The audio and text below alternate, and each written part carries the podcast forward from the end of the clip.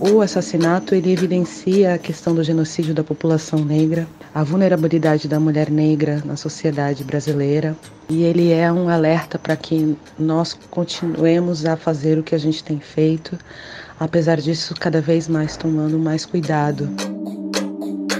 A voz é de Aline Lourena, cineasta e ativista do movimento negro, que estava com Marielle Franco na noite em que a vereadora foi morta.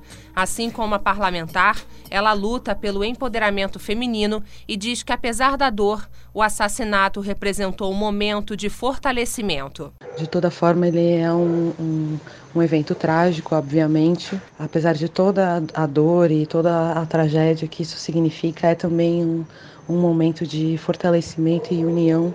Um mês sem Marielle e Anderson. Mais perguntas do que respostas. Enquanto as investigações da Polícia Civil do Rio tentam identificar suspeitos, familiares, amigos, funcionários do gabinete dela e líderes comunitários trabalham para continuar o legado. É o que conta uma assessora que pediu para não se identificar. Ninguém vai conseguir substituir o que a Marielle fazia. Eu acho que também não é a proposta, né? Nós, acho que enquanto equipe, a gente ainda está se reorganizando, né? Nascida e criada no Complexo da Maré, na zona norte do Rio, Marielle ingressou na faculdade a partir de um pré-vestibular comunitário. Adair Rocha foi professor dela na PUC. Ele conta que a vereadora ajudou na implantação de um sistema de bolsas na universidade para estudantes de comunidades, iniciativa que inspirou a criação do ProUni. Certamente a formação tanto foi importante demais para Marielle, como a Marielle e todo o povo que vinha da Maré e das outras favelas e periferias foi importante demais também para a PUC. Tão importante que é, o resultado desse processo foi criado o, o ProUni. As investigações sobre o assassinato dela e do motorista Anderson Gomes, ocorrido no dia 14 de março no Estácio, região central do Rio, estão em total sigilo.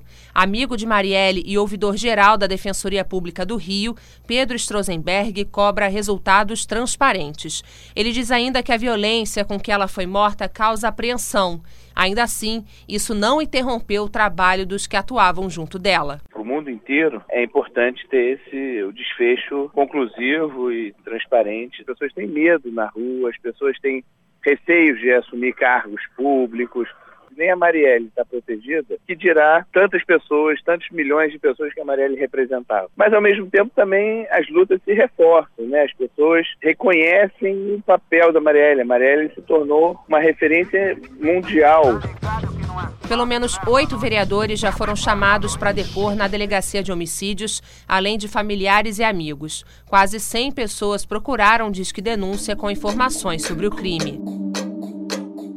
O nosso trabalho ele vai continuar da forma que a gente conseguir, da forma que, que for possível.